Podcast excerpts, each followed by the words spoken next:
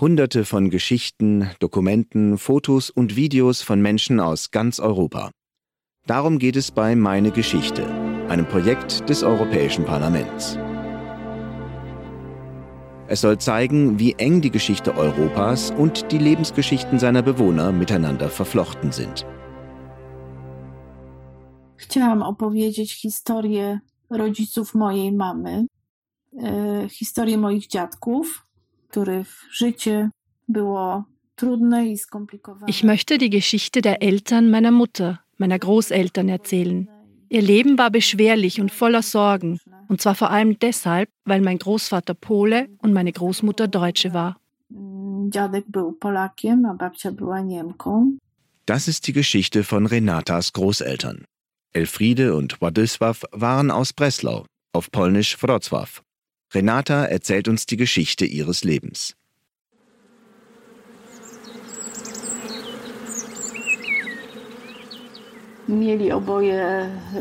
Ogródek. In der Nähe des Hauses hatten sie einen kleinen Garten, wo mein Großvater in ein paar selbstgebauten Bienenstöcken Bienen hielt. Dieser Garten war eigentlich mein Kindheitsparadies, denn dort haben meine zwei Jahre jüngere Schwester und ich unsere glücklichsten Momente verbracht. Renata denkt gern an ihre Großeltern zurück, denn die Momente, die sie mit ihnen verbrachte, waren voller Liebe und Glück. Doch im Leben ihrer Großeltern gab es viel Schmerz und Leid. Sie lebten in Polen unter fremder Herrschaft, überstanden zwei Weltkriege und die Zeit des Kommunismus. Meine Großmutter wurde 1898 in Lodz geboren. Ihre Eltern waren Deutsche. Sie waren nach Polen gekommen, als sie noch sehr jung waren oder vielleicht gerade erst geheiratet hatten.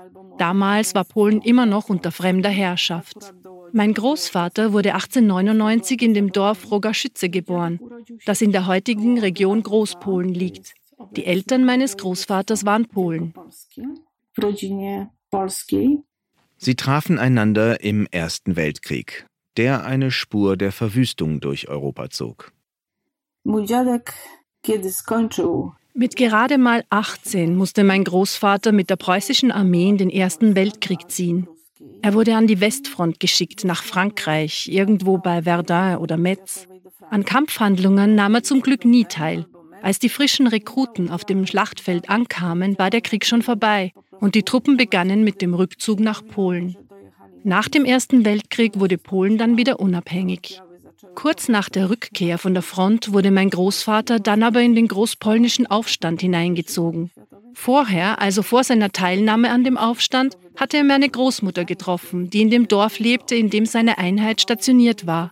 Tatsächlich hatten die von der Front zurückkehrenden Soldaten das Haus meiner Großmutter zwangsrequiriert.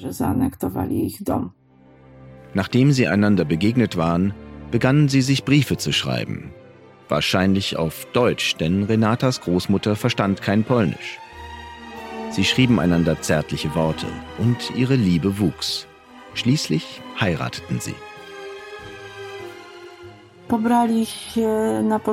Sie heirateten in den frühen 20er Jahren in der Heimatstadt meiner Großmutter. Einfach war es aber nicht, denn da gab es noch einen grundlegenden Unterschied. Meine Großmutter war Protestantin und mein Großvater Katholik. Die Familie meines Großvaters war mit der Brautwahl nicht gerade zufrieden. Deshalb hatte es meine Großmutter am Anfang nicht leicht. Die Verständigung in der Familie war schwierig, weil meine Großmutter immer noch nicht Polnisch sprechen konnte. Sie fing erst an, Polnisch zu lernen, als sie nach Biedrusko gingen, das auf Deutsch Weißenburg hieß. Dort war die polnische Armee stationiert und mein Großvater war Soldat. Damals erst machte sich meine Großmutter daran, Polnisch zu lernen. Aber natürlich hatten sie dort weder Bücher noch einen Lehrer. Der Ort war auch nicht dafür gemacht, eine Sprache zu lernen. An ihm sollten nur Soldaten ausgebildet werden. Diese frühen Ehejahre waren wahrscheinlich ihre glücklichste Zeit. Sie hatten zwei Kinder, einen Sohn namens Waldemar und eine Tochter, Renatas Mutter. Sie zogen nach Thorn, wo sie recht beschaulich lebten. Doch das ruhige Familienleben endete abrupt, als der Zweite Weltkrieg ausbrach.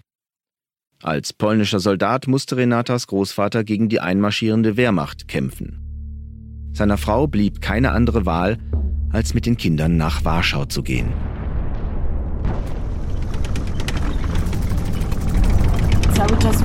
Sie hatte immer die Hoffnung, eines Tages nach Thorn zurückzukehren, sobald sich die Lage stabilisiert hatte. Als die Wehrmacht in Warschau einmarschierte und begann, weiter ostwärts zu ziehen, stieg meine Großmutter in einen Zug und fuhr nach Thorn.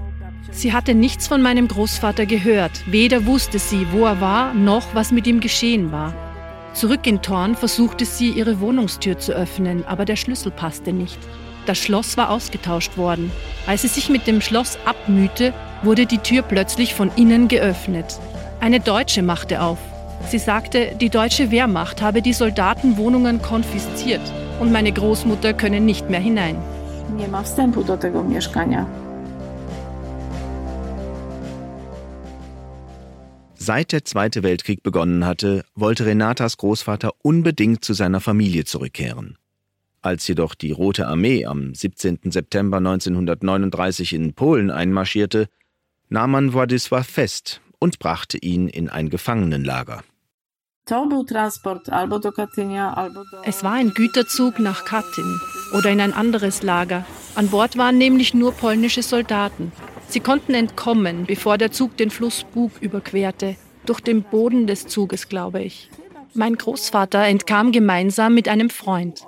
Im Schutz der Dunkelheit gelang es ihnen, die Bodendielen des Güterwaggons hochzubiegen und sich durchzuzwängen. Ihre Heimreise war beschwerlich und dauerte wochenlang.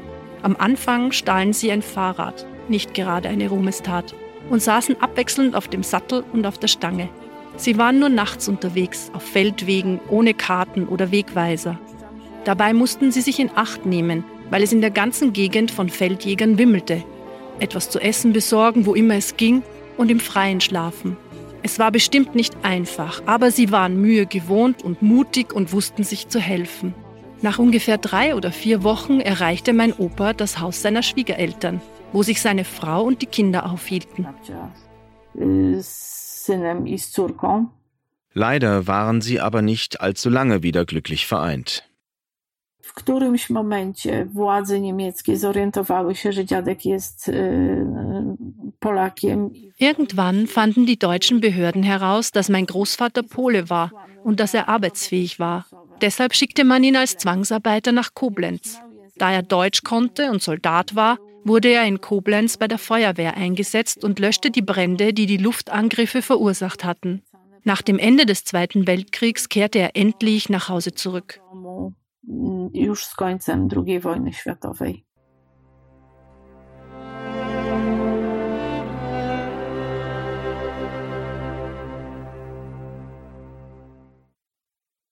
Endlich war die Familie wieder beisammen.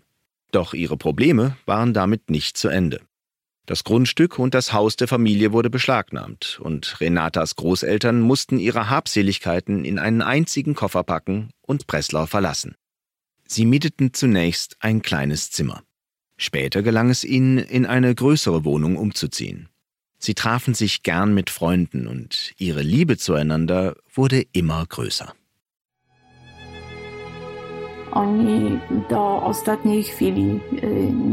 Sie waren einfach unzertrennlich, auch noch in den letzten Augenblicken ihres Lebens.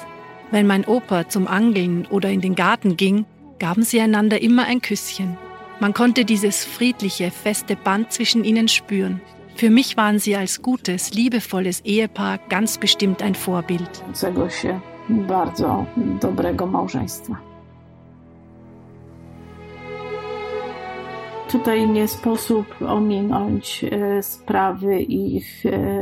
Wir sollten aber auch die Rolle der Religion nicht unerwähnt lassen. Ich denke, dass sie beide gläubig waren, obwohl sie am Ende des Zweiten Weltkriegs ihren Erstgeborenen verloren hatten, den Bruder meiner Mutter, der gerade einmal 18 war.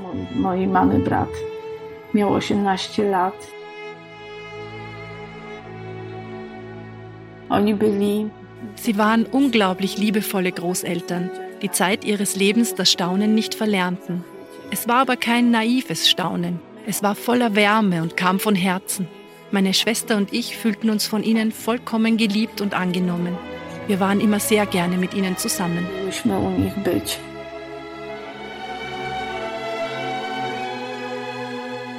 Zum Schluss möchte Renata den Hörern in ganz Europa noch eines auf den Weg mitgeben. Hören Sie den Geschichten Ihrer Lieben gut zu und behalten Sie sie in Erinnerung. Wenn Ihre älteren Verwandten nicht mehr da sind, geht die Wahrheit über die Zeiten, in denen sie lebten, unwiederbringlich verloren und ihre persönlichen Geschichten geraten in Vergessenheit.